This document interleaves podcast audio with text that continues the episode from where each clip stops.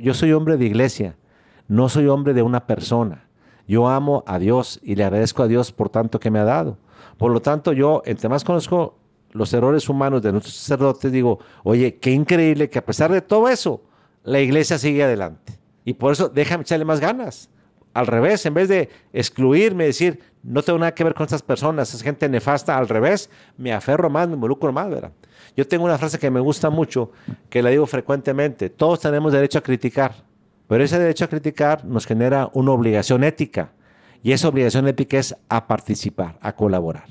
Oye, que la iglesia tiene este error, que el cura, sí, pues muy bien, ¿y tú qué estás haciendo por ayudar a tu iglesia? Olvídate de la persona que falló, tú debes, igual que un servidor, ver cómo fortalecemos a nuestra institución que se llama la iglesia. No a destruirla, sino a fortalecerla. Estás escuchando la segunda temporada de Platicando en Católico, el show en el que de una forma muy casual y rompiendo moldes, platicamos con diferentes actores de carne y hueso de la iglesia de hoy para conocer sus testimonios y lo que están haciendo para avanzar el reino de Dios en la tierra.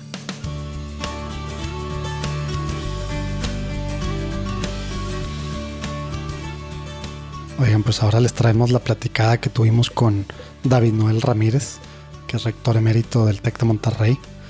Fue varios años rector de, del TEC. Ya no nos tocó a Lalo y a mí cuando estábamos estudiando, pero bueno, ya, ya era, creo que era vicerrector y, era muy pública su forma en la que vivía la, la fe. Te lo topabas ahí muy cerquita del TEC a unas cuadras en la parroquia universitaria de San Juan Bosco, normalmente o a las 7 de la mañana o a las 7 de la noche en la misa, dependiendo cómo estaba su día y bueno, siempre he estado demasiado cercano a la iglesia, como él mismo dice, es un hombre de iglesia, padrísimo lo que nos platica, de repente se pone pues emocional la plática, eh, van a notar ahí en algunos momentos que se pone pues padre la cosa.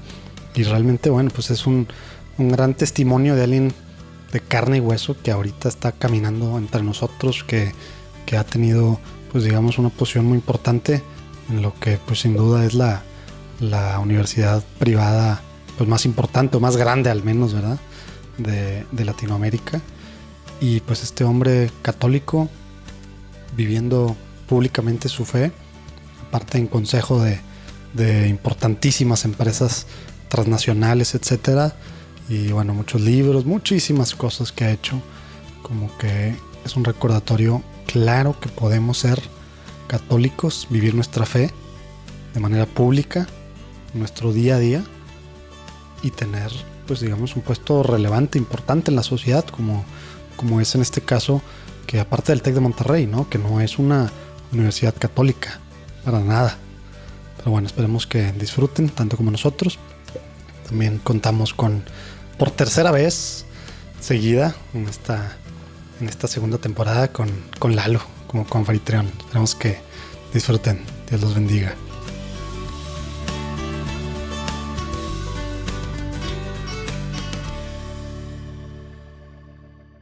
Muy bien, pues como de costumbre empezamos con lo más importante de, esta, de este espacio, que es posponernos en presencia del Señor. En nombre del Padre, el Hijo y el Espíritu Santo. Amén. Amén. Padre bueno, eh, queremos invitarte aquí a que nos acompañes, a que seas tú quien guíe esta, esta plática en confianza, esta conversación, que sea tu mensaje el que, el que llegue a los que los escuchan y no nuestra, nuestras ganas o nuestro mensaje o lo que nosotros a veces traemos ahí cargando. Te pedimos que, que nos guíes, que bendigas esta conversación, que bendigas a las personas que nos están escuchando. Amén. Amén. Como el Padre, el Hijo y el Espíritu Santo. Muy bien, David. Pues eh, primero, gracias por recibirnos aquí en tu oficina. Estamos felices de No, pues, tener esta oportunidad. Gracias a los dos, a ti, Lalo, y a José Manuel, la oportunidad que me dan pues, para compartir con muchos seres humanos pues, la razón de vivir y lo que pues, ha sido la pauta de existencia de David Noel. Qué bien, pues muchas gracias. Oye, pues empezamos por el principio. A lo mejor mucha gente pues sabe quién, quién eres, qué has hecho en los últimos años, pero para empezar, ¿cómo fue David Noel? ¿Nació en un- una ciudad, un pueblito? ¿Dónde? ¿Cómo fue él esos primeros años en familia, católico? No, platícanos un poquito, Claro, yo porfa. creo que yo siempre he dicho que los seres humanos somos muy fraguados en la familia. Es decir, nuestra infancia nos tatúa mucho. Cuando vemos una persona que porque es así, pues vete a su infancia. La infancia, querámoslo o no, a todos los seres humanos nos marca, nos deja una gran huella. Y el caso de un servidor, sobre todo aquí en el norte del país, frecuentemente, ya no tanto, pero antes me decían, oye, ¿por qué eres tan clavado y por qué apoyas tanto a la iglesia? ¿Por qué siempre ha sido tu pasión los sacerdotes? Bueno, lo que pasa es que si quieres saber el por qué, pues hay que entender a David Noel en su infancia. Yo nací en San Juan de los Lagos en 1950 cuando nuestra población teníamos, yo creo que en San Juan no éramos más que 15 mil, 12 mil habitantes. Y había en esa época para el pueblito 22 sacerdotes. Wow. Para los que nos escuchan de fuera, San Juan está en Jalisco. San Juan de los Lagos es exactamente una parte de Jalisco, está en lo que se llama la región Altos de Jalisco. Y San Juan es muy famoso porque después de la Virgen de Guadalupe, Ahí está el santuario mariano segundo más visitado en todo el país. O sea, después de Guadalupe, donde hay más peregrinos es San Juan de los Lagos. Pero aquí lo interesante es que éramos 15 mil habitantes y había 22 sacerdotes. Wow. Entonces, imagínense ustedes, ahorita aquí en México hay algunas diócesis, diócesis, que tienen 30, 20 parroquias y tienen 25 sacerdotes para toda la diócesis. Y aquí en un pueblito pequeño había 22 sacerdotes. Ah. Obviamente, pues entonces nací en un contexto de una profunda religiosidad. Además, en esa región, San Juan de los Lagos está enclavado, esta ciudad, en donde fue el principal derrame de sangre de la guerra cristera. Era bastión, ¿no? De los Por ejemplo, cuando el Papa Juan Pablo canonizó en 1999, 2000, no recuerdo ahorita, a los mártires mexicanos, que es San Cristóbal Magallanes y compañeros, de esos 24 mártires mexicanos, sacerdotes, prácticamente yo diría que nueve de ellos son de la región de los Altos de Jalisco. Me viene de memoria de San Juan, San Pedro Esqueda, luego uno muy famoso que es el que más marca tiene de marketing, Santo Toribio Romo, hmm. que está muy cerca de San Juan. Entonces, imagínense ustedes, ahí fue la guerra cristera. Hay 22 sacerdotes, pues obviamente mi infancia giró en torno a, los sacerdotes hmm. y, y, a una gran religiosidad. Además, me tocó, y lo digo con mucho orgullo, ser monaguillo desde los cuatro años. Desde los cuatro años. A veces en la Catedral de San Juan, que todavía no era catedral, era basílica, me tocaba ayudar cinco o seis misas. Y yo disfrutaba mucho. Wow. Porque después me convertí en, me decían que era el lazarillo de los sacerdotes ya grandes, porque en las tardes los llevaba yo precisamente a sus casas, ya para servirles un poco de bordón. Pero lo interesante de todo esto es que viví un contexto muy fuerte religioso, que me marcó para toda la vida y para bien, definitivamente me siento orgulloso de decirlo. Y curiosamente lo que me preguntan mucho, ¿y por qué no te fuiste de cura? Pues porque precisamente qué padre que no me fui de cura. Porque yo siempre he dicho, si me hubiera ido de cura, no podría haber creado tanto valor a mi iglesia como le he generado como laico. ¿Y cuántos hermanos, hermanos Fuimos tres hermanos hombres y tres mujeres. Seis fuimos en la familia. Así es. Todos ahí Oye, pues no, los que nos escuchan no están viendo, pero les comparto que está aquí platicando esto con una sonrisota. así Contagia y qué padre que tengas así, esos recuerdos vivos y que te, que te emocionen, ¿verdad? Oye, y era la vida este, entonces pegada a la, a la, parroquia. Sí, de hecho todavía... No era ningún grupo de vas a San Juan, ahorita en el siglo XXI, vas a San Juan y llegas y el centro de todo es la catedral. Imagínense, hace 70 años casi de eso. Imagínense cuando nací yo, que era un pueblo pequeñito. Imagínense la catedral, que ya de por sí es majestuosa. En ese momento era tremendamente majestuosa la catedral. Así es. Órale. Oye, no, pues muy bien. ¿Y luego cómo se da entonces? ¿Vienes a estudiar a Monterrey? entonces yo estudié mi eh, primaria, secundaria en un colegio lasallista que se llama Colegio Miguel de Bolonia. Entonces, eh, yo, los hermanos lasallistas, me consiguieron una beca para estudiar mi preparatoria en el Instituto Francés de Laguna, que está en Gómez Palacio, Durango. Y ahí en Gómez Palacio, muchos compañeros de mi prepa, yo escuchaba que se iban a venir al TEC de Monterrey. Entonces yo dije, ah, caray, ¿qué es el TEC de Monterrey? No, pues una universidad toda, la mejor universidad del país. Pero pues yo me di cuenta que era demasiado cara. Pero me dijeron, pero si tú tienes interés, pues échale ganas y ve por una beca y terminé mi preparatoria y solicitud para la beca aquí en el TEC. Por cuestiones de la vida, que había correo, que no había email, llegó tarde mi solicitud, entonces total que ya se iban a iniciar las clases y yo no, tenía respuesta. Me vine a Monterrey, de San Juan de los Lagos, en autobús, con 150 pesos, a ver qué pasaba con mi beca. Y fue increíble que me dijeron, pues qué pena, pero llegó tarde solicitud, el correo no llegó a tiempo y por lo tanto, vengas el año que entra. Hoy ya me vine, es su problema, regresa a San Juan de los Lagos. Pero es que no tengo nada que hacer allá, es su problema, aquí ya no hay presupuesto. Y entonces fue cuando me sentí, pues es cuando yo siempre lo digo con todo el corazón, que siempre Dios ha sido mi mejor amigo, mi principal mentor, mi principal socio. dije, a ver, Diosito, me conseguiste venir hasta acá a Monterrey. Ayúdame a discernir qué debo hacer. Y pues de repente decía, pues me regreso a mi pueblo y no tengo nada que hacer, pues ni modo, vámonos.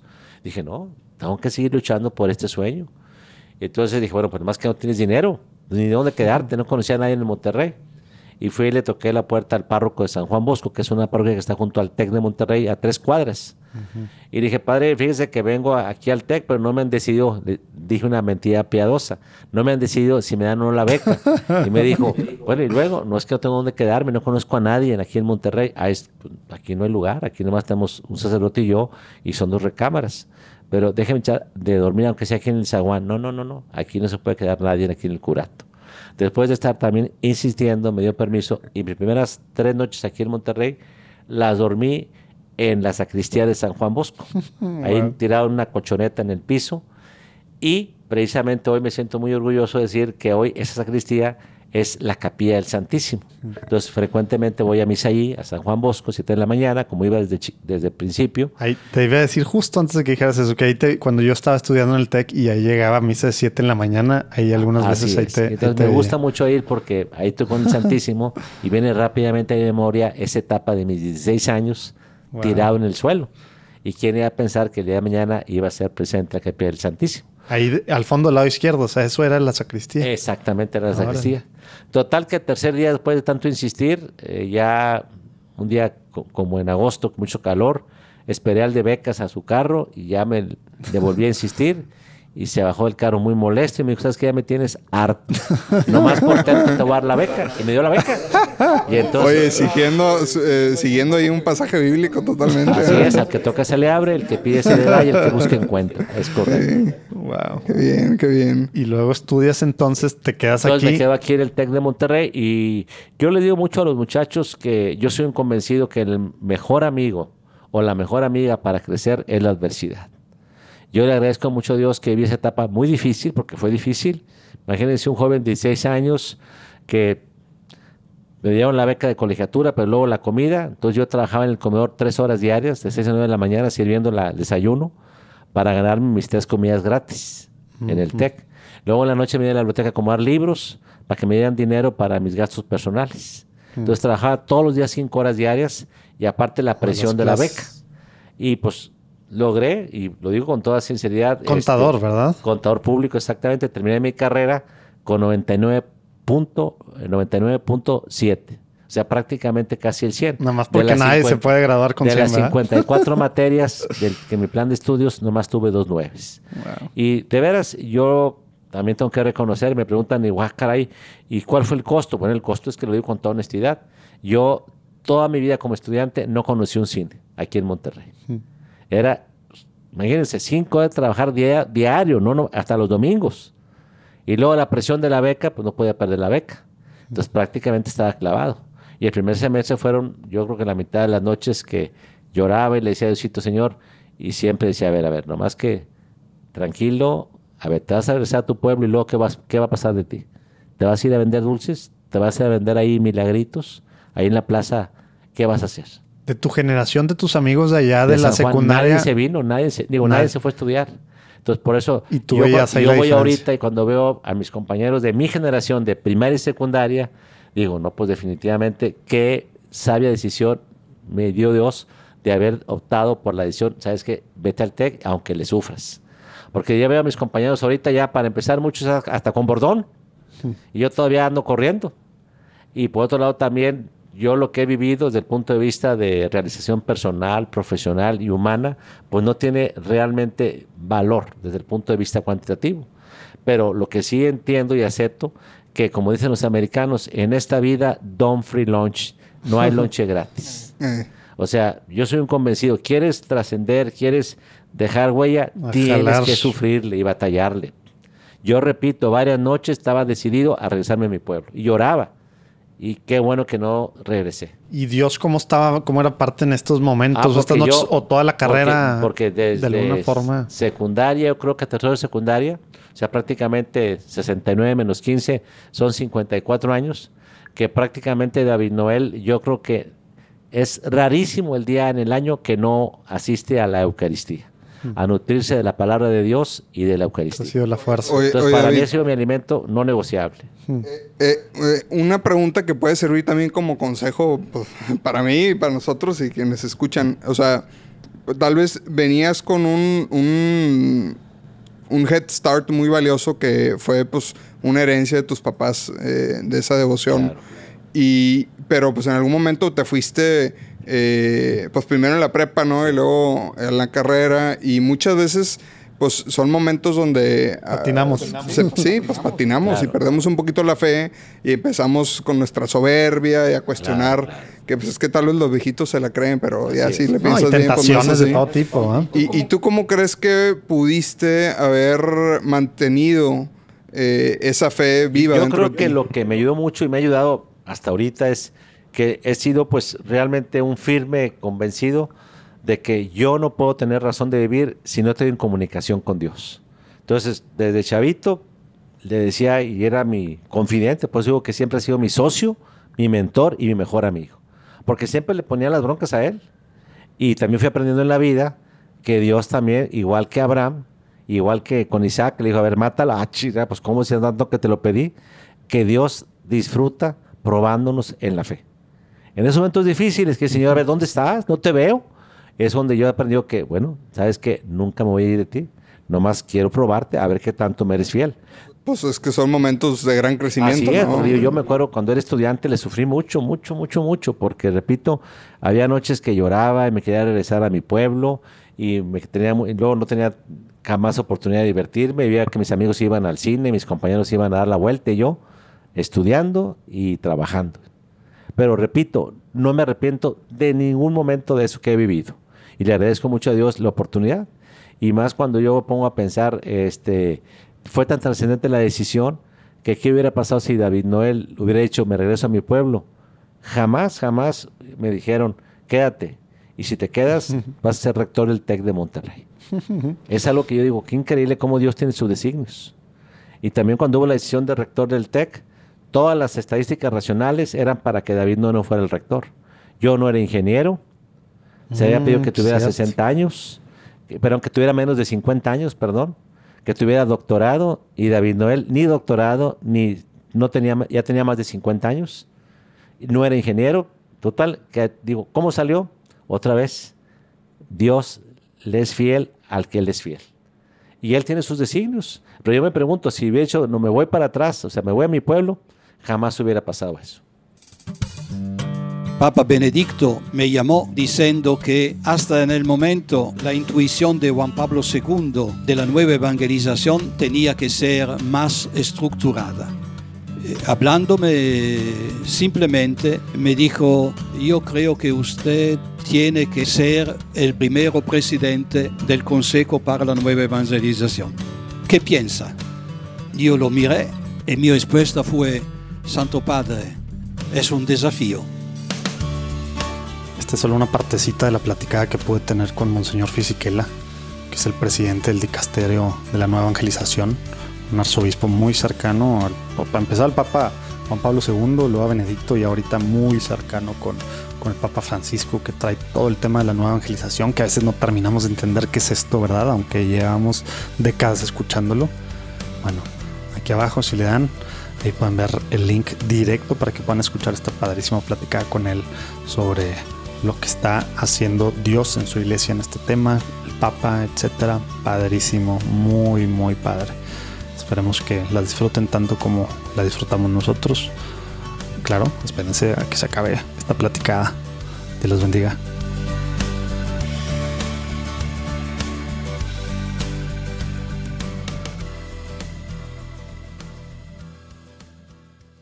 Oye, David, y para entender un poquito más de tu historia, entonces acabas de tus estudios y Sí. luego, ¿qué- ¿qué pasa que pues terminas aquí en Monterrey ya? Decides quedarte. Ah, bueno, decido quedarme porque yo, fíjense que es muy interesante. Desde que llegué, eh, cuando tenía 16, 7 años, iba a cumplir 17 años, eh, pues tenía que trabajar. Entonces trabajaba en la biblioteca y en el comedor, Pero eh, al segundo o tercer semestre en el TEC de Monterrey se usaba en aquella época que los estudiantes que éramos, entre comillas, aplicaditos, nos invitaban a ser maestros de la escuela de técnicos.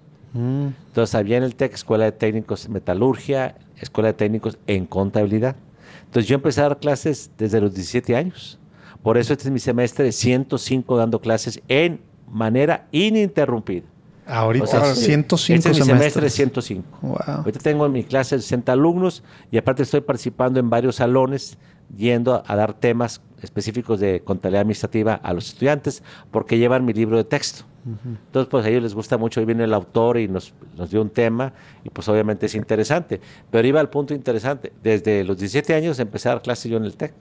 Pues se me pregunta, oye, pues... Sí, por eso no dan las matemáticas. No da ¿verdad? matemáticas. Si tienes este, graduado 49 años, pues ¿cómo es? Si más que empecé a dar clases el segundo semestre de carrera, de estudiante. Oye, y, y perdón que me regrese también en Sí. esta época. Ahorita ya le seguimos al futuro de, de donde estamos, pero no acabaríamos en días, ¿verdad? eh, así nada más rápido. Durante toda esta época que estabas acá, eh, no sé si también hubo alguna figura o algunas, por ejemplo, de maestros o algún sacerdote o algún grupo de amigos en donde pudieras tú sentirte pues también, pues no solo en este caminar y también en tu fe y todo esto. Eh, Bueno, y- efectivamente, mira, yo, eh, algo que ha sido conmigo ha sido también muy importante, es que me ha marcado mucho mi relación con la iglesia. Es decir, tanto aquí en Monterrey como en San Juan de los Lagos, siempre he tenido, y tengo, y he tenido muchos amigos sacerdotes. Entonces, siempre cuando había un momento de repente de crisis o situación difícil, yo compartía con ellos pues ese tipo de discernimiento. Y ellos, lógicamente, me daban directrices, me daban luces, y sobre eso, pues yo tomaba la decisión. Pero yo vuelvo a repetir, yo siempre digo que en esta vida no hay coincidencias, hay diosidencias. O sea, todo lo que fue pasando en mi existencia o lo que ha pasado, definitivamente no, que, no puedo más que ver la presencia de Dios en mis amigos sacerdotes, en mis amigos laicos, en las personas. Yo siempre he dicho que, o sea, Dios nos quiere tanto que constantemente se hace presente en todos nosotros. Mucha gente me pregunta que si creo en los milagros. Claro que creo en los milagros, porque yo siempre he dicho que un milagro es cuando Dios utiliza la naturaleza, o sea, lo normal, lo común, para que precisamente genere o opere a tu favor, conspire a tu favor. Y a mí Dios, que a uno le llaman buena suerte, no. Yo lo que he dicho que a mí Dios constantemente me muestra milagros de Él, porque la- lo común, lo normal, conspira a mi favor. Es decir, para mí un milagro es eso, cuando Dios usa lo normal, lo natural, para conspirar a tu favor, desde el punto de vista para hacerte crecer y madurar más. Y que a veces lo platicas y alguien más te dice, no, pues fue coincidencia. Pues sí. bueno, pero yo sé lo que estaba pasando Claro, por mi mente y por mi corazón es, momentos es, antes así o días es. antes y, y Así qué es. casualidad. Y que pasó. reiterado el asunto, Sí, no es una es, suerte. Oye, y ahorita que platicabas de este tema de los sacerdotes, me da, pues no sé, me dieron ganas de, digo, has dijiste que llegando, pues bueno, estuviste poniendo gorro para el tema de la beca, sacerdote, etcétera. Pero ¿cómo, cómo llegaste para empezar tú de fuera a buscar, cómo buscaste y algún ah, consejo que nos puedas dar para hacernos de amigos sacerdotes que también como que ahorita pues pensamos los sacerdotes y demás, pero también nos necesitan como laicos tener que relaciones, Yo ¿no? digo que siempre, los sacerdotes, especialmente el caso de San Juan Bosco, que es parroquia universitaria, yo conozco ahorita a los dos sacerdotes, han sido mis alumnos, el padre Carlos y el padre Miguel. Y son dos sacerdotes extraordinarios que disfrutan sirviendo a los jóvenes. Nomás que yo siempre digo a la raza que la felicidad es trabajo de cada quien, de nadie más. Dios, después del don de la vida, nos dio el libre albedrío. ¿Qué significa? ¿Tú quieres? Bueno, no quieres, no pasa nada. Oye, yo quiero buscar un sacerdote, ahí está, ve, búscalo. Oye, que venga, no, búscalo. Buscarlo. O sea, tú eres libre para optar por una posición diferente o ir con él. Entonces yo siempre, es más, muchos exalumnos del TEC, no nomás míos, sino del TEC, siempre que me ven, dicen, muchos que son ingenieros, mecánicos, químicos, me ven ya, ya grandes, dicen, yo siempre me acuerdo de ti porque eras el monitor en la misa de los jóvenes en las 7 de la noche en San Juan Bosco. Desde que llegué, yo me convertí en el ceremoniero. Nos ponemos de pie, todos rezamos el Padre Nuestro, nos tomamos de la mano. O sea, era el David, no era. y todos, los chavos del TEC porque tenían. Este es el chavo, de, ahí, es, es compañero de nosotros del TEC. Entonces, yo desde, desde el principio traté mucho porque otra vez venía con la vena de estar muy ligado a los cerrotes. Sí, era pegárseles. Desde los cuatro años estuve ahí en Catedral en San Juan de los Lagos siempre mi entorno, mi contexto fueron sacerdotes. Llego aquí y busco todo ese contexto. Ya. Y más como comentarios, fecha que, por ejemplo, eh, cada año, yo aquí de Monterrey, pues han sido 450 sacerdotes, aquí existen en el presbiterio, de los cuales prácticamente 400 les he dado clase en el seminario. Conozco a todos. Y de repente, este, yo asisto a su posada que hacen ellos cada año, a reuniones, pero yo hago una comida con los que tengo más frecuencia, que son como 120, 130. Y me dice el arzobispo de broma, dice que David, tienes más convocatoria que yo porque siempre llega toda la raza. Pero llega la raza por una razón muy clara. Yo siempre digo a las personas, cuando tú tienes interés en una persona, llámala por su nombre, llámala.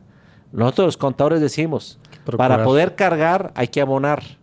O sea, quieres precisamente una amistad, llámale de Dios un sacerdote, abónale, o sea, tú también inviértele. Búscalos. Nomás quieres, oye, para acá, pues no, esa es la visión egoísta que en ninguna relación humana prospera. La relación humana florece, prospera, cuando hay yo te doy, tú me das. Me explico, eh, somos humanos, los seres humanos. Oye, es que el sacerdote se confundió en el nombre de mi hijo en el bautizo. Qué bárbaro, y bien enojados. ¿Y cómo se llamaba? Pues no sé. Así, así, exacto. Este, sí, nos pasa, ¿no? Somos así, pues, bueno. Sí, somos buenos para exigir. Sí. Oye, yo, yo he disfrutado mucho. A mí frecuentemente hay gente que me cuestiona, oye David, no es posible que después de tantos errores que ha habido en los sacerdotes, tantos escándalos, tú sigas aferrado apoyándolos.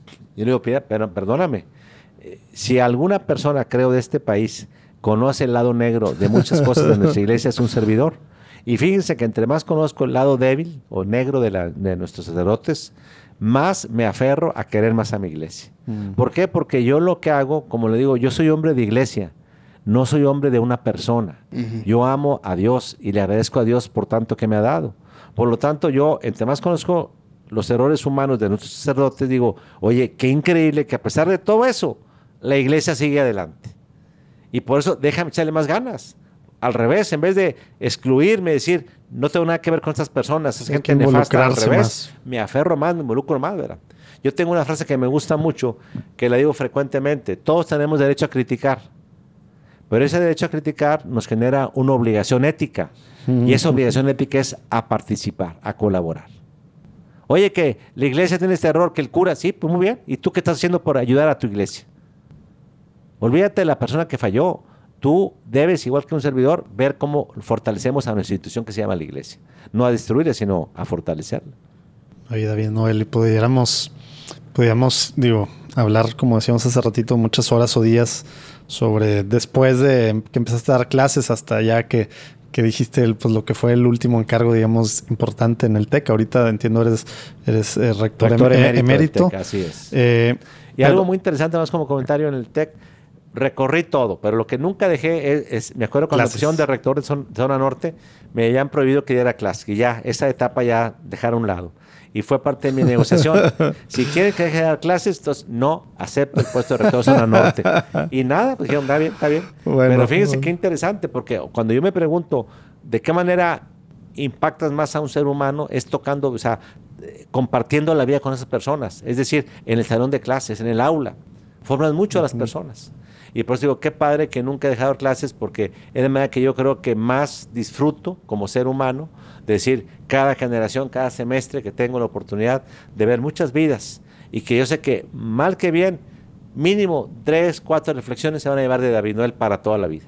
Y de hecho, ahí me dicen, profesor, ya nos acordamos tantas de finanzas o de contabilidad administrativa que nos enseñaba usted, pero nunca se nos olvidan estas reflexiones, que el ser está antes que el tener, que Dios nos dio la vida para apoyar a los demás, no para pisar a los demás. Y muchas frases que son propias de un servidor y que pasan los años y los chavos siguen acordándose. Perdón, adelante. Adelante, Justo con esto de, digo, que va relacionado a este tema, eh, digo, de los, entiendo, 10 libros que has publicado. Así es. algunos son de contabilidad y premios de McGraw-Hill, etcétera, etcétera, pero, pero también pues otros han sido precisamente tema de valores, ética, honestidad, la hipoteca social, que es un tema muy importante. Los libros han sido fruto de etapas de la vida. Yo siempre digo que los seres humanos vamos caminando por la existencia y cada etapa de la vida nos va pues colocando nuevos retos, nuevos aprendizajes. Mi primer libro que escribí es un libro muy pues clásico de las finanzas y de la contabilidad que se llama Contabilidad Administrativa. De hecho, hace un año acabo de publicar la décima edición. Tiene de vigencia 40 años el libro. Se han vendido cerca de 2 millones y medio de copias en 40 años. Lo llevan varias universidades de texto. Escribí ese, luego uno de contabilidad de costos, luego empresas competitivas, luego ética para los empresarios, integridad de las empresas. Pero ya cuando llegué a los 40 años, vi que muchos exalumnos míos no eran tan felices, mm. que ya habían escalado peldaños y aunque profesionalmente ya eran importantes, no eran tan felices. Y entonces dije, ah, caray, pues déjame checar, porque yo soy financiero, no soy ni psicólogo ni sociólogo. Entonces me puse a checar y dije, ah, caray, qué triste que después de tantos triunfos, entre comillas, materiales, eres muy infeliz. Y publico mi libro que se llama Felicidad, ¿dónde estás? Que es un libro muy orientado a los exalumnos míos, para decir, espérame, espérame, la felicidad no es llegar a, ser el CEO de una empresa, es ser el director, no es ser, no es ser accionista, es entender la razón de vivir. Y entender que es muy importante en la vida ser antes que el tener. Si tu marcaje, tu razón de vivir es el dinero, perdóname, nunca vas a lograr la felicidad. Entonces el libro de Felicidad, ¿dónde estás? Fue, está muy dirigido a las personas para entender su propósito de vida. Y luego después me dijeron, oye, ¿te gusta mucho? Y es cierto, para mí siempre ha sido mucha pasión la familia. Y me aventé el libro que se llama Parejas sedientas de felicidad. Para los novios que se van a casar y para las parejas que de repente tienen problemas que es normal en la existencia conyugal. Y luego pasa la vida y luego viene un libro que es muy interesante cuando digo, ah, caray, y ahora este, voy a entrar a los 40, a los 50, ¿qué va a pasar en esta nueva etapa de la vida? Y saqué el libro que se llama Edad Dorada, vive la plenitud. Y ahí ese libro lo que trato de decirle a todos los seres humanos, que es un error jubilarse. Escúchenlo bien. Jubilarse me refiero irte a sentar a tu casa. Yo me jubilé del TEC, obviamente hace dos años, como rector emérito, después de trabajar en el TEC 50 años. ¿Y qué ha pasado? Sigo generando precisamente mucha actividad. Porque yo no voy a estar en mi casa. ¿Por qué? Porque yo siento que estar yo sentado cuando tengo todavía capacidad de servir a los demás es una tontería. Y eso no obsta que, que, voy al punto importante. Ahora he equilibrado mejor mi tiempo. Hoy le dedico más tiempo a mi familia, a mi esposa, a mis hijos, a mis nietos. Hoy le dedico mucho más tiempo que antes. Pero lo que les quiero decir a las personas en ese libro, que en la vida no hay edades buenas y malas, porque mucha gente se vive de viejo añorando la juventud. Y que cuando yo era joven, no, digo, mira, en esta vida no hay edades buenas y malas. Hay bien vividas o mal vividas. Así de sencillo. Y digo una cosa muy importante, que siempre hay que trabajar hasta el último momento que Dios nos conceda vida. Lo cual la diferencia, David Noel, hay que bajar la intensidad. La intensidad. Yo cuando em-, empecé de profesor daba ocho materias al semestre, cuando la carga eran cuatro. Yo daba ocho. En verano daba cuatro en vez de dos. Hoy doy una materia de tiempo completo y voy y visito varios salones. Pero obviamente sigo en lo que me fascina. ¿Hasta cuándo? Hasta que Dios me permita. y dando conferencias por todos lados. Exacto, pero lo que es interesante es no bajar la intensidad. perdón, lo interesante en la etapa de la vida es ir bajando la intensidad. Pero lo que no se vale es decir, me voy a jubilar y me siento en un sillón. Oye, aparte en Monterrey hace mucho calor y, la electricidad es cara y el clima, ¿no? Así hay varias razones. Para estar exactamente. La evangelización de hoy en día presenta retos enormes hay un abismo que cada vez separa más a las audiencias creyentes de las no creyentes. ¿Cómo podemos estar a la altura de la misión? Lumen Media es un proyecto dedicado precisamente a la evangelización en las redes sociales. En nuestras plataformas puedes encontrar contenido entretenido, informativo y diseñado especialmente para ayudarnos a evangelizar mejor como católicos. Búscanos en Instagram, Facebook y YouTube. Nos vemos ahí.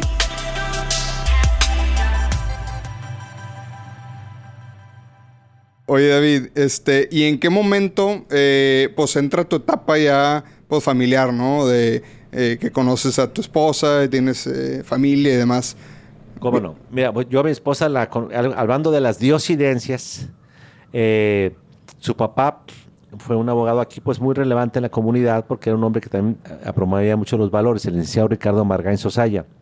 Mm, eh, hablando de diosidencias, el obispo de San Juan, que fue el primer obispo de San Juan, yo tenía 24 años, me habló un día, oye David, te quiero pedir un favor, fíjate que invité al licenciado Ricardo Margain a una conferencia a San Juan de los Lagos. Le dije, ah, sí.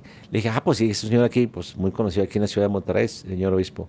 Sí, nomás que te quiero pedir un favor, te voy a mandar a tu casa los boletos para que, de avión, que eran para él y para su esposa, para que tú se los entregues a su oficina con mucho gusto.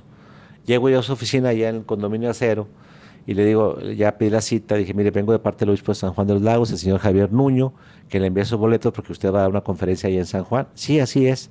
Este, y me dice él, oiga, David, ¿y habrá problemas si llevo a mis hijos? Le digo, no, pues yo pienso, pues yo dije, pues no, no creo que el señor se moleste si llevo a sus hijos. Es que quiero aprovechar para que conozcan aquel rumbo. Ah, pues perfecto.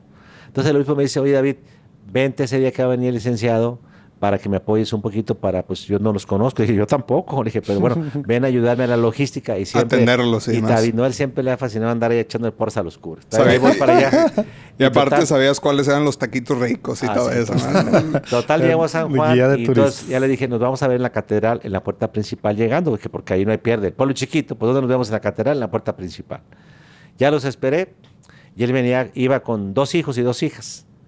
Entonces ahí conocí en San Juan de los Lagos, en la catedral, a mi, o que mi esposa, Magdalena Margay. No Pero fíjense, pues es una coincidencia. Ahí la conocí. Ya después ya la conocí, ya nos hicimos novios y siguió todo, ya nos casamos hace 42 años. Pero qué interesante es, volvemos al tema de las diosidencias, como, y por eso muchos amigos curas y obispos le dicen a mi esposa, a ver, Magda, ve a San Juan seguido, agradece a la Virgen, te hizo el milagro.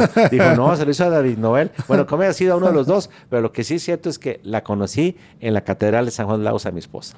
Hombre, qué padre. Y siendo ya de Remonterrey, que es lo interesante. Sí, sí, sí. Oye, y acá ya, digo, después ya vienen los hijos y demás. ¿Y cómo está Dios en medio de, ya de tu familia creada? Pues me da mucho gusto porque yo siempre, nunca, yo siempre he sido este, convencido de que la mejor manera para formar a los hijos y educarlos es tu ejemplo. En las frases mexicanas no fallan. Dice la frase mexicana, las palabras conmueven, pero el ejemplo arrastra.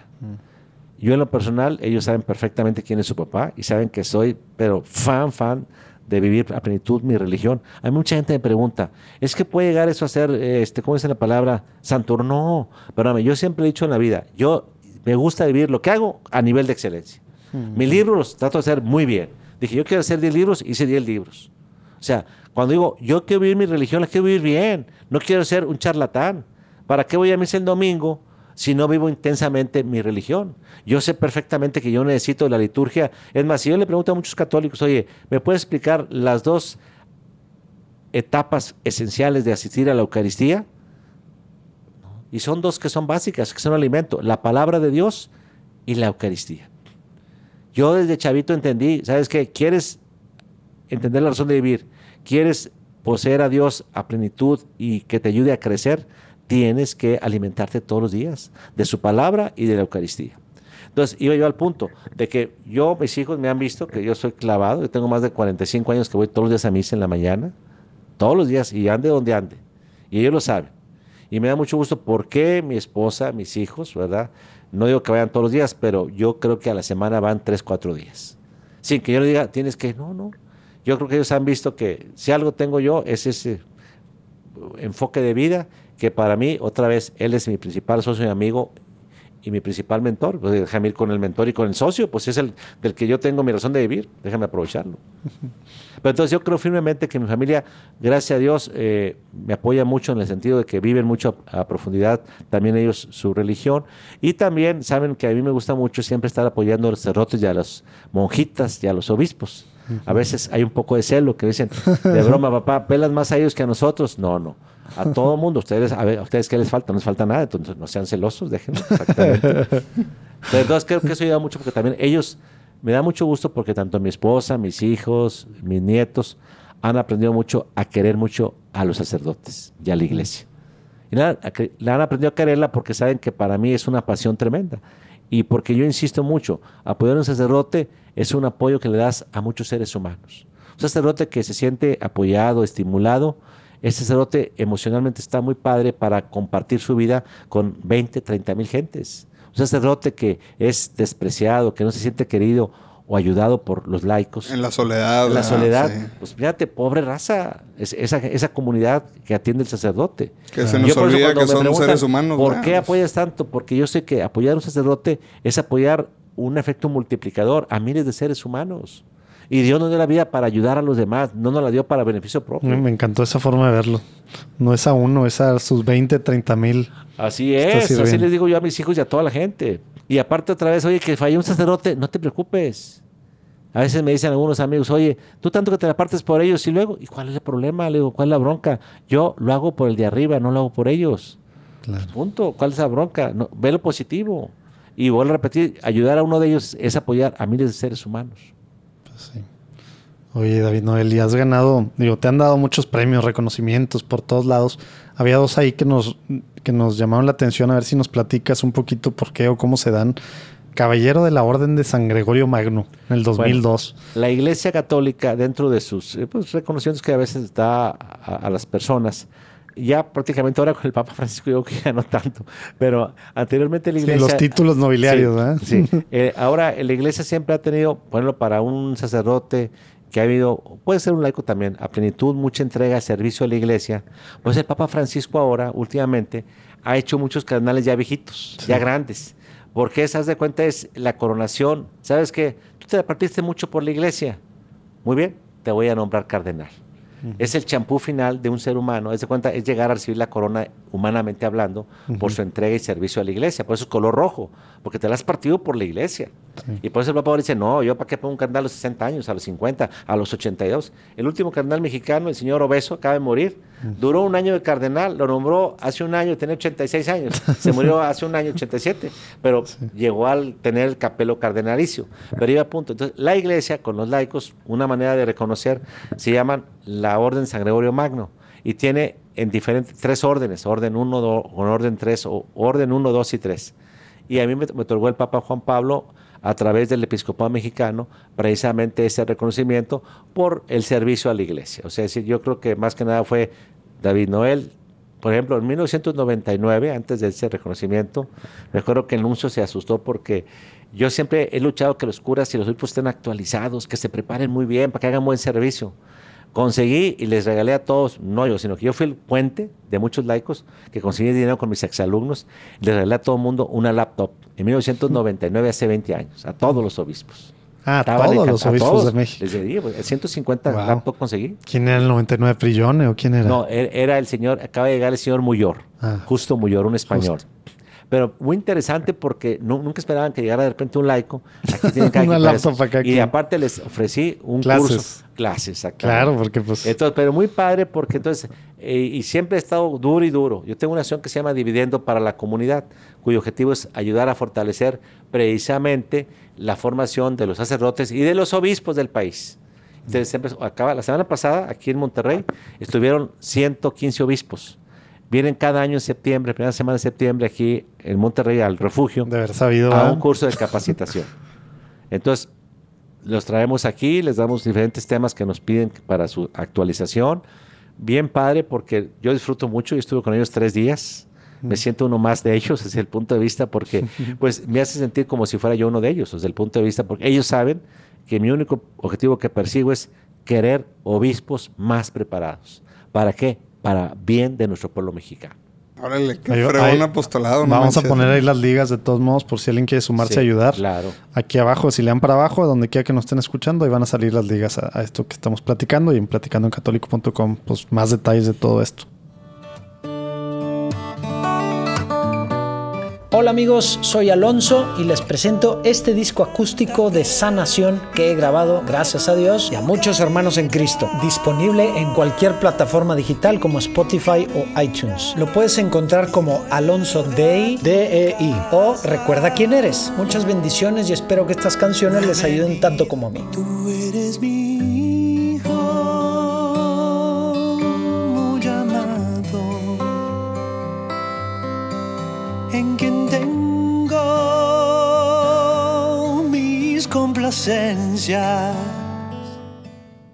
Oye, y la que también te dio el SEM de, de Rafael Guizar y Valencia, Ah, también. 2014. Sí, y me dio mucho gusto porque esa, esa vez nos lo concedieron por primera vez a los laicos eh, el episcopado mexicano. El episcopado mexicano es la reunión de todos los obispos de México, ¿verdad?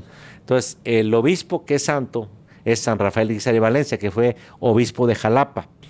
Es el primer obispo santo mexicano. Entonces, es el patrono de los obispos. Entonces, por eso le llamaron los obispos presea San Rafael Guizar y Valencia. Y nos la concedieron a dos laicos, que para mí fue un honor. La compartí con don Lorenzo Servig. Ah, mira. Ah, O sea, qué no- padre. los dos nos dieron la- la- el, el reconocimiento. Pero don Ramón Servige dijeron que quién de los podía hablar. Entonces dijo, no, pues que David Noel hable ahí el día de la entrega del premio. Y después de hablar me dijo el señor Carnal Robles, que era el presidente del episcopado, porque yo aproveché el momento para una invitación de reflexión profunda del episcopado mexicano. Y me dijo David Noel, si sigues así hablándonos tan duro, te vamos a, quitar el reconocimiento. no, pues saben que ellos saben que los Es quiero con, mucho. es con amor, con cariño. Claro, claro, por eso me dicen que es el único laico que le permiten que los regañe a los obispos, a David Noel.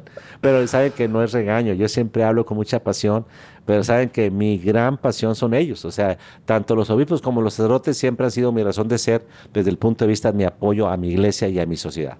Obviamente, yo, mi vida, cuando ¿en qué ha girado? Ha girado, primero, mi vida en mi sangre, segunda familia que tengo es el TEC de Monterrey. O sea, si dijeras, a ver, David Noel, tu vida en qué la, en qué la has desgastado y con mucha felicidad, con mucho gusto, en mi sangre, mis hijos, mi esposa, mis nietos, en el TEC de Monterrey, que es mi pasión, que sigo disfrutando en forma inmensa, la iglesia y tercero, la sociedad civil. O sea, si dijeras, a ver, David Noel, tu vida divide en cuatro, en cuatro segmentos. Ese es David Noel en el sector, sobre todo aliando en la sociedad civil. Ahorita participo en Consejo Cívico de Instituciones, hagámoslo bien, en chorro de proyectos, apoyando relaciones con el gobierno a los empresarios. O sea, me encanta apoyar a la sociedad civil. Otra cuarta parte es la iglesia, otra cuarta parte es el TEC de Monterrey, ahorita que antes era mucho más, era tres cuartas partes del TEC, pues usaba mucho el TEC, y mi otra parte hoy es la familia. Entonces, la vida de David Noel gira en cuatro grandes vertientes, su familia de sangre, su familia del TEC de Monterrey, la sociedad civil y la iglesia.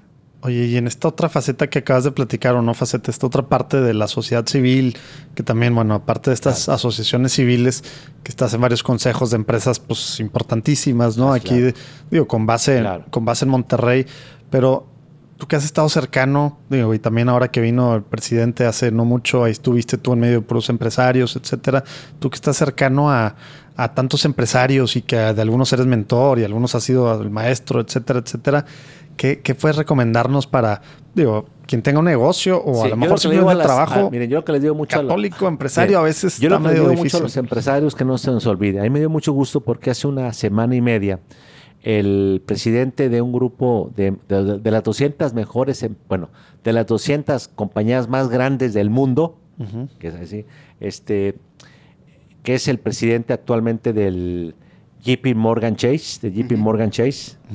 Él es el presidente, pero aparte es presidente de todo este grupo de 200 empresas. En ella están Coca-Cola Mundial, está Exxon, está eh, Microsoft, de las meras más grandototas, está Apple. Hizo un cambio radical. A partir de ahora, les dice, dejamos que nuestro objetivo principal sea generar riqueza para los accionistas de las empresas y ahora nuestro principal objetivo es crear valor a nuestros colaboradores, a nuestra comunidad, a nuestros stakeholders, o sea, a nuestros que están involucrados y obviamente, en segundo lugar, riqueza a los accionistas. Pero no podemos seguir aferrados, dice, a un eh, enfoque equivocado que Milton Freeman constantemente fue el que generó, de que la responsabilidad social de una empresa no era tema, que el tema de una empresa era generar riqueza y punto. Sí, que es la Y hoy- versión más cruda del Y capitalismo. hoy ¿eh? precisamente han dicho estas 200 empresas más grandes del mundo, lo cual es correcto, que espérame, una empresa se debe y es para su comunidad. Y en esa comunidad incluye colaboradores, o sea, sus trabajadores, sus stakeholders, sus accionistas, claro. Pero no puede ser como única razón de ser acumular y atesorar dinero. Entonces yo que le digo a los empresarios, la manera en que ustedes van, y es lo correcto en la vida, es entender que somos administradores de lo que tenemos, no somos dueños absolutos, y que los bienes del universo son para todos, no para unos cuantos. Y que esto es muy importante. Si queremos que México cambie y que vayamos amortiguando el tema de la pobreza y desigualdad social, tenemos que hacer lo que pongo en mi libro, pagar nuestra hipoteca social. Y pagar la hipoteca social es muy sencillo. Entender que ninguno de nosotros, el mejor empresario que me diga, su inteligencia, su capacidad de crear, de innovar en su negocio para hacer riqueza, ¿cuánto pagó por ella? No pagó un 5. Son dones regalados gratuitos por Dios. Y esos dones gratuitos nos los regaló para crear valor a toda la raza, no únicamente para mi beneficio personal. Yo a mí lo que me preocupa mucho en México, y les digo mucho a los empresarios y a muchos líderes, no podemos aferrarnos únicamente al beneficio personal e ignorar el bien común. Por eso estamos como estamos. Claro. ¿Por qué pasó lo que pasó en nuestro país? Porque somos indiferentes ante la necesidad del otro. Nos falta el tema de ser solidarios. Y ser solidarios significa que todos somos responsables de todos. Entonces yo digo a los empresarios, queremos cambiar este país y queremos disfrutar nuestra, nuestra patria y seguir a- eh, en nuestras raíces progresando, muy sencillo, entendamos nuestra hipoteca social. Tenemos que entender lo que hoy se habla en forma muy elegante, vivir la empresa con la filosofía de capital compartido. Compartido, compártelo. No lo acumules, no lo atesores. A pesar que Milton Friedman negaba que la empresa tuviera responsabilidad social. A mí me dio un gusto enorme hace ocho días que me mandaron ese- esa publicación donde el presidente de las 200 empresas más importantes del mundo afirma esta filosofía pasa a segundo grado y nuestro objetivo principal es el otro. Oye, este, híjole David, realmente espero que se pueda transmitir los que nos están escuchando la pasión con la que hablas de estos temas, este, contagia. Hubiéramos grabado en video, Sí, ¿eh? no, qué padre. No, me apasiona mucho porque efectivamente yo, de cada libro mío, pues es fruto de lo que yo vivo y lo que yo, por eso el tema de hipoteca social me da mucho gusto porque es un libro muy, pues, eh, solicitado por muchas personas y sobre todo no ha habido una persona que me diga, David Noel, con todo el respeto que me mereces, esa filosofía tuya está errónea. Porque hoy la vida, me da mucho gusto, me ha dado la razón. Ayer me decía un exalumno que me encontré en el Club Industrial, se trajo una persona muy importante a hablar aquí sobre altruismo, sobre filantropía. Y me dicen, profesor, vine a la plática, pero con todo respeto, le digo con todo el corazón, es lo que usted dijo hace siete años, hay que pagar nuestra hipoteca social. Exacto. Lo que está diciendo ella es, señores, hoy no puede ser tu Dios y tu razón de ser el dinero. Tu razón de ser es- debe ser crear valor a tu comunidad. Oye, lo que el- usted nos dijo hace siete años. Que me dio coraje que ni siquiera hizo la primera página de vida. Vino atrás. En la- en eso la de, en la de hoy, que sale, Ah, sí. que se habla hablando Ah, de este sí. tema, ¿no? Oye, David, Ahí viene, no ah, ah, viene atrás, ¿no? Sí, o sea, ni siquiera así. viene el principio, ¿ah? No, pero, y pero iba al punto interesante. Me Sí, dijo, que es un dijo tema anoche. hablando desde hace digo, años. profesor, lo que ustedes han hecho toda la vida. Hay que pagar nuestra hipoteca social. Adelante, Lalo. Sí, David, eh, realmente pues eh, siendo aquí en Monterrey, digo, también eres conocido en muchos lados, ¿verdad? Pero siendo aquí en Monterrey, pues sí me ha tocado varias veces, este, pues que sales ahí al tema y una cosa así común es que, pues, como que eres un ejemplo de congruencia, ¿no? Nada más hay un David Noel, no hay siete versiones de él y eres, pues, explícita y orgullosamente católico, ¿no? Correcto, Entonces, ¿cómo encaja esto? ¿Cómo fue el reto? eh, siendo, pues, eh, estando en la punta en una universidad que, pues, prácticamente tiene una trascendencia muy fuerte. Pues es en la más grande Latinoamérica, privada, ¿no? Claro, miren, yo creo Y- que es muy importante esta pregunta, porque el TEC de Monterrey toda la vida ha sido y es, así dice, muy apolítico a religioso. Pero no dice agnóstico. A mí cuando me decían, sí, porque no dice agnóstico, dice, soy, no tengo ninguna religión, ninguna preferencia política, lo cual yo avalo 100%. Entonces, cuando un servidor ocupó diferentes responsabilidades en el TEC de Monterrey, y se lo decía yo a los consejeros, y ellos pueden decir que no digo ninguna mentira, jamás yo en el TEC, como líder de la institución, en ninguna responsabilidad, usé esa posición para hacer proselitismo. Yo siempre les decía, mi vida personal, respétenmela. Que si David Noel va todos los días a misa, que si David Noel reza el rosario, es mi vida personal. ¿A quién le hago daño? ¿A quién le hago daño? Que si David Noel en sus mensajes habla de Dios, ¿a quién le hago daño? A nadie. Y siempre que habla de Dios, en todos los campus. Yo recuerdo en la Ciudad de México, se la gente se levantaba a aplaudir. Porque la gente está hambrienta que hablemos de Dios. Lo hemos hecho un lado la sociedad. Siempre decían los muchachos, agradezcanle ante todo a Dios. Porque Dios nos creó por amor, gracias al amor de sus padres. Si no fuera por Él, aquí no estaríamos ninguno de ustedes, ni un servidor. Oye, ¿cómo que el rector habla de eso? ¿Cuál es el problema? ¿A quién le hago daño? Cuando la sociedad está diciendo, qué padre. Y no hablo de una religión específica. Yo les decía, no importa qué religión tengan, entiendan que precisamente Dios nos creó por amor. Y no se vale ignorarlo. Yo soy un convencido, si tuviéramos en la ciudad mexicana más la presencia de Dios, México sería otro. Porque Dios es amor. O sea, hoy nos matamos como animales, nos descuartizamos. ¿Por qué? Porque hemos ignorado a Dios.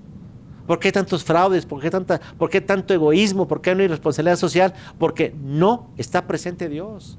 El que ama no puede destruir valor. Por ejemplo, cuando hablamos de los aumentos de salarios a, a los trabajadores. Cuando tienes presente a Dios y sabes que eres administrador de lo que tú tienes y que lo que te regaló tu inteligencia y tu capacidad de innovar, que has hecho negocios porque Dios te lo dio gratuitamente, no puedes pichicatearle un aumento de uno a tus trabajadores. Pero cuando tu objetivo en la vida es amontonar, acumular, claro que te va a dar muy fácil decir, administradores, en vez de aumentarles el 6, les aumento el 2. Cuando debe ser el 5 o 6 por la inflación. Pero ¿qué pasa? Que el gran ausente de la ciudad hoy es Dios. Por eso yo insisto mucho y yo creo firmemente en eso. Y como les digo a las personas, el día que me digas tú que, oye David, no, no, yo no hago proselitismo. Yo lo que sí soy un convencido, lo digo en mis mensajes en todos lados, que hoy la sociedad, desgraciadamente hemos llegado a una situación muy difícil. Hablo del caso de México, de inseguridad, de pobreza y desigualdad, porque Dios está ausente. Dios está ausente. ¿Por qué? Porque es muy sencillo. Dios es amor. Y si todos los mexicanos tuviéramos presente a Dios, todo el mundo nos ayudaríamos, seríamos más solidarios. ¿Qué impera? ¿Qué acabo de decir hace ratito? El beneficio personal y no nos interesa el bien común. Y el que ama le interesa el bien común. Porque sabe que todos somos eh, eh, solidarios y que todos somos responsables de conseguir un mejor bienestar. Muy bien, David, qué bárbaro. A mí se me hace que viniendo de los altos cargas algo de sangre cristera por ahí, ¿eh? Así es, exactamente. Este, oye, vamos a pasar a una, una sección que es pues de algunas preguntas que la idea es que... ¿Por qué no dijiste ahora lo que siempre dices? Es que yo de broma digo que es la sección polémica, pero No, que no, ya se va a poner más bravo David. No, no, adelante. Era- eh, lo digo de broma, pero este es la sección polémica de las preguntas. Oye, Según ¿y. ¿sabes por qué es polémica? Porque muy pocas veces logramos que las respuestas sean rápidas. Bueno. Porque- Se, pero se bueno. supone que es rapid fire. Sí, claro, Sí. muy bien, no se preocupe. Ahí te va.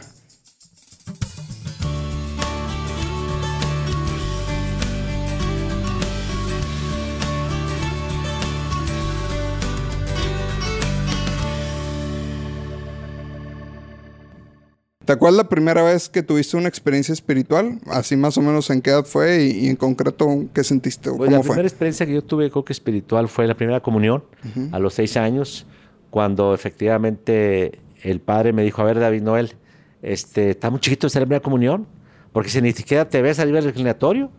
Eh, mis ojos estaban abajo del reclinatorio. Le, le dije, sí, pero tengo muchas ganas de recibir a Jesús sacramentado. Dijo, ah, qué bárbaro, qué bárbaro. qué-". Entonces me acuerdo muy bien que eso fue para mí muy impactante. Está muy chiquito para recibir la primera comunión. Le dije, sí, pues, pero yo quiero recibirlo. Muy bien. Muy bien, a ver, dale. Oye, ¿tienes un santo patrono o algún santo favorito? Bueno, definitivamente que mi, mi fan, fan, fan es la Virgen de San Juan de los Lagos. Ajá. Yo nací precisamente en San Juan de los Lagos, a escasos 150 metros de la catedral. Entonces, básicamente, mi fan, fan es la Virgen de San Juan. Soy devoto hasta la sangre, hasta el último vena de David Noel. Se me hace que estaba pensando ahora que dijiste lo de las peregrinaciones, nunca he ido yo. No, pues hay que ir a San Juan Hay que ir. Hay que mi ir- tío hay Roberto que que, ir me y-. Y, para ver ahí la, la, la entrada en donde se, se conocieron. Así es, en la catedral. Ahí te mandamos una foto, luego echamos un tour allá. Oye, David, ¿qué es ser católico hoy en día? Para mí ser católico es vivir profundamente creando valor a los demás. O sea, yo insisto, Dios, dice San Juan, que fue el apóstol que estuvo a un lado de él, Dios es amor. Entonces, y aparte algo que yo le digo mucho a las personas, el día que nos morimos, Dios, que existe el juicio personal, particular para cada uno de nosotros, no nos debe evaluar por tanto que fuimos a la iglesia o a Via Crucis o a peregrinaciones, sino que tanto amamos. Yo le digo mucho a las personas, no se me hagan bolas, preparen bien el examen final de la vida, vivan a plenitud las 14 obras de misericordia, las 7 obras de misericordia corporales y las 7 espirituales, porque van a ser los temas del examen final de la vida. Y las 14 que son crear valor, amar, amar, amar, visitar al enfermo, enseñar al que no sabe, dar de comer al hambriento, dar de beber al Señor, es da, da, ama, ama, ama, ama. Entonces, católico para mí es amar. O sea, porque si, si no amo, pues no puedo ser católico. Digo, pues me hace muy raro que seas católico si no vives el amor, que es el evangelio. Wow. Padrísimo. Oye, David Noel, ¿tienes alguna oración, eh, o, digo, ya sea completa, larga o alguna ejaculatoria que, que te guste estar pues, repitiendo en tus días Bueno. que nos puedas compartir? Mira, bueno, yo trato todos los días y lo cumplo creo casi siempre. En la mañana, este, cuando salgo a caminar o a correr, así que estoy con mucha tranquilidad a las 5 o 6 de la mañana, 5 y media, 6 de la mañana, siempre rezo 10 misterios. Los, eh, eh, go- este, los gozosos, no, los, eh, a ver, son los gloriosos, luminosos, dolorosos y gozosos. Rezo los gozosos y los dolorosos. Luego ya me voy a misa y siempre trato de estar un rato con la capilla del Santísimo y ahí rezo los gloriosos. Mm. Y en la noche, después con mi esposa, después de cenar, rezamos los luminosos. Entonces trato de rezar todavía, todos los días los 20 misterios. Y los rezo más que nada porque me permiten otra vez reaprender, llorar y recordar, eh, llorar, orar, no llorar, recordar cada momento de nuestra salvación. Desde que fue el anuncio del ángel Gabriel hasta precisamente que muere Jesús, resucita Jesús, María es llevada al cielo, María es reina de cielos y tierra. Luego el último punto, el último misterio este, luminoso que es lo que se refiere a la, la institución de la Eucaristía. El penúltimo que es precisamente la transfiguración en el monte Tabor. Entonces, yo gozo mucho y gracias a Dios he ido a Tierra Santa. Entonces, cada misterio que rezamos viene rápidamente a mi cabeza el- la iglesia del Tabor, la iglesia de Nazaret, la Anunciación, Belén, la estrella de ahí de la gruta que yo me hinqué a besarla, como me regañaron porque ya decía, ya levante, señor, ya te- lleva cinco minutos ahí besando la estrella, muévase, muévase, hay mucha gente Hay fila, hay fila. Hay fila, hay fila.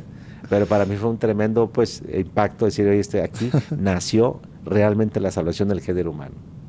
Wow. Oye, David, pues eh, como buen católico sabes que todos tenemos ese llamado a la santidad. Así es. ¿Qué buen tip práctico así, tal vez para el día a día, nos puedes dar, eh, sobre todo en la sociedad de hoy en día, a, pues a nosotros como el tip católicos? principal para ir caminando en la santidad es muy sencillo. Alimentarse todos los días de la palabra de Dios y de la Eucaristía. Es aferrarse a Él. Aferrarse a Él. Si de por sí todos los seres humanos somos frágiles, somos débiles, y empezamos a despreciar o a poco alimentarnos de su palabra y de su Eucaristía, difícilmente vamos a ir caminando hacia la santidad. David Noel, ¿qué haces todos los días? Ya me escucharon. Todos los días trato de participar en la liturgia de la palabra. Me gusta rumiarla, reflexionarla. Y también disfruto mucho recibir la Eucaristía. Y si por algún motivo algún día fallo, todos podemos fallar, rápidamente busco, ah, como de lugar, la reconciliación. Yo me cuesta mucho trabajo, mucho trabajo. Yo creo que en mi vida, a los 69 años, no recuerdo más de tres ocasiones que de repente me duerma en pecado grave. O sea, podemos decir que eres muy celoso de tu fe. Así, muy celoso, así, pero lo que siempre la santidad, ¿qué es lo que a David no le ha ayudado a crecer? Y amar más a mi iglesia, amar más al... o sea, a- ¿por qué hago tanto hincapié de nutrirnos de la palabra de Dios y de la Eucaristía? Porque e- esas dos eh, experiencias te ayudan a entender tu razón de vivir, que es vivir para crear valor a los demás, para amar a los demás, a mis hijos, a mi esposa, a mis amigos, a mis colaboradores, a mis estudiantes, a mis este, em- empleadas domésticas, cómo sirvo, cómo creo valor, no cómo destruyo valor. Pero entre más te alimentas, más te comprometes a vivir el Evangelio del Amor. Oye, y aparte se me hace que ahora no tenemos tantas barras como a lo mejor antes, digo, al menos en ciudades como la nuestra, misas diarias de media hora hay en, hay Sí, muchas así, muy claro, cercanas. así es. Hay, digo, ¿cuántas horas pasamos en Netflix o Amazon Mira, Prime o etcétera, etcétera? Me preguntan, "Eh, ¿vas a misa todos los días? Sí, misa. ¿Por cuál es el problema? A ver, le digo, a ver, a mí Dios me regala 24 monedas diarias para disfrutar la vida. no soy capaz de regalar, de regresarle yo a él 50 centavos de una moneda, o sea, la mitad de una moneda de las 24, pues estoy tonto. Estoy Está buenísimo en- Algo que se llama la vida es gratitud. Claro. Señor, si tú fuera por ti, no estuviera disfrutando ahorita a mi vida, mis hijos, mi educación, mi pasión que, que es la docencia. Oye, Señor, ¿cómo que eso que no tengo tiempo? No, es que no quiere dedicarle tiempo a Él. Sí, A sí, es una sí. estupidez decir, es que no tengo tiempo para ir a misa, no tengo tiempo para ir al Santísimo. Ah. Pues, ¿cómo tienes tiempo para ver tele cuatro o cinco horas en una serie? ¿Cómo tienes tiempo para trabajar? Está bien, hay que trabajar. Yo trabajo. Y soy de las 8 de la mañana hasta las 6 de la tarde.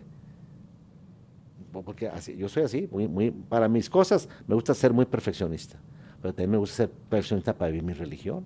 Claro. No, no ser misa de domingo y a ver, nomás a ver qué, qué- qué- qué agarro el domingo. Muy bien. Oye, David, ¿no? ¿algún libro que, que nos puedas recomendar? ¿Qué crees que, digo, nuestros escuchas, Sí. 60% son de Claro. México, 20% Estados Unidos, los otros repartidos por todo el mundo. Y pues más o menos nuestra edad es el, el promedio más grande. Más de, la, más de la mitad estamos en los 30 de los que escuchan. Yo les recomendaría mucho, por ejemplo, un libro que a mí me, bueno, me da pena, pero sí digo que a muchos jóvenes ayuda mucho, a muchas gente esa edad de ustedes, que entiendan muy bien la razón de vivir, su propósito de vida. Y yo creo que este libro de la felicidad, ¿Dónde estás?, de un servidor, Me gusta mucho porque inicio con el tema de que, primer capítulo, hay que amar y dejarse amar. Es vive el Evangelio. Y acabo con un capítulo que es muy importante para ustedes, que es etapa de la vida, que se llama Después de todo qué? La muerte. ¿Cómo entender la muerte a la luz de la razón y de la fe? Y como digo al final, muchachos, bueno, ahí mi libro, no se olviden, queridos exalumnos, de que la felicidad está al alcance de todos, del pobre y del rico, del joven y del viejo, del muy inteligente y del menos dotado, del sano y del enfermo, de todo está al alcance. Y esa moneda no se devalúa, está disponible para todos. Y esa moneda es el amor con que transcurren nuestras vidas. Aprovechenlo, disfrútenlo. Y ese es. Porque, y al final, San Juan de la Cruz lo dice muy claro, al final de la vida nos van a juzgar por el, amor. San Agustín dice más claro, ama ya lo que quieras. El que ama no puede destruir valor. Entonces, yo ese libro me gusta mucho porque yo siento que las nuevas generaciones tienen que entender mucho ustedes, las nuevas generaciones, de qué importante es entender la razón de vivir. Y ese libro, Felicidad, donde estás, ayuda mucho. Ahora, si son más racionales, también váyanse, está en Amazon, Sí, que fue el libro que ganó mucho a David Noel, el libro precisamente En busca del sentido de la vida, de Víctor Frank. Yo lo leí a los 15 años y ese libro marcó para mí toda la vida. Dice el libro, uno de los párrafos que jamás se me olvida, al hombre nos podrán robar todo en la vida, menos la libertad de la actitud que asumimos ante cada circunstancia que la vida nos va deparando. Y para mí ha sido un párrafo que ha tatuado mi existencia a la hora de tomar decisiones. Al hombre nos podrán robar todo, menos la libertad de la actitud que yo asumo ante cada momento que la vida me brinda. Creo que esa es la tercera o cuarta vez que nos recomiendan este libro. ¿Quién- Digo, vamos a poner los dos. Felicidad, ¿dónde O sea, estás ahí? Qué padre, sí. Ese Y este libro mismo. generó mucho a David Noel y obviamente pues yo ya este libro de Felicidad dónde está, pues obviamente también inicio con la filosofía del Evangelio del Amor y acabo con el tema de la muerte. Pero está muy accesible y muy, mucho que el libro de David Noel es increíble, sí, está muy fácil de entenderlo porque también he tratado de siempre escribir de manera muy llana, muy sencilla, porque lo que importa es pues crear conciencia en las personas que todos fuimos creados por el amor y para el amor. ¿verdad? Ujú. Y muy padre lo que comentaste también hace ratito sobre el último capítulo, ¿no? Pero que al, al final se, se, se relaciona con mucho de, desde el punto de vista de la fe y la razón, ¿verdad? Claro, que a veces sí. tenemos también Sí. aquí en México mucho ese como Y paradigma es- de que y están ahí peleados. explico ¿verdad? muy bien Ajá. cómo entender la muerte a la luz de la razón y a la luz de la fe. Qué padre. Oye, David, ¿crees A la que...? luz de la razón, todo, te dicen todos los grandes intelectuales, todo el hombre quiere ir en, pos de la verdad, de la justicia. O sea, todo el mundo queremos eh, eh, en pos de la justicia, del amor. Amor, justicia, verdad. ¿Y quién es la plenitud del amor, de la verdad? Dios. Y San Agustín dice muy claro, Señor, nos hiciste para ti y nuestro corazón está inquieto hasta que descanse en ti. Justo este fin de semana estábamos en un retiro con, con un monje francés que de hecho ya fue invitado acá en el podcast Padre Didier. Y muchos de estos temas de la razón, Sí, fíjese no. ratio, vimos mucho de este tema y, todo lo que está diciendo la búsqueda de la verdad, etcétera, Ah, a través de la inteligencia. Oye, David, ¿crees que se nos olvidó preguntarte algo? Pues no sé, yo les- yo nomás les quiero decir a todos y a, a nuestros redes escuchas, a los que nos vayan a escuchar en este podcast, que no se les olvide que nuestra vida es frágil, es fugaz y no se vale ser infelices. Porque Dios nos quiere tanto que nos creó para el amor. Yo siempre les digo a mis estudiantes y a mis escuchas cuando doy conferencias, tomen su mano, vean sus cinco dedos y primer dedo, ¿qué significa? Que hay un Dios que me creó por amor, porque me quiere mucho.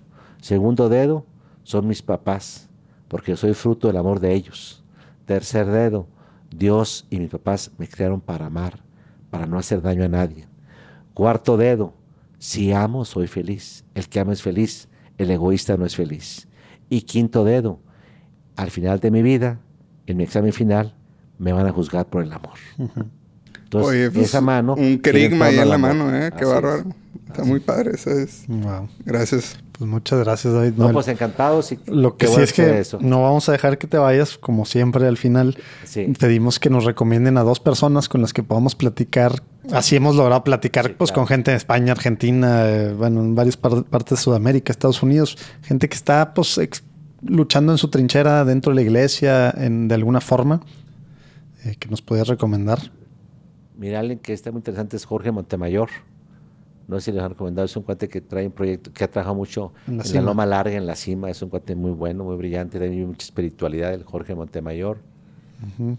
Otro que pudiera ser muy interesante, que ya también es ya grande, pero él también ha ayudado mucho en el tema de apoyar a la iglesia, sí, que es ahorita el director de asuntos religiosos del Estado de Nuevo León, que es Gregorio Treviño. Es un señor ya grande, pero también ha sido siempre muy apasionado del tema religioso, de apoyar mucho a la iglesia.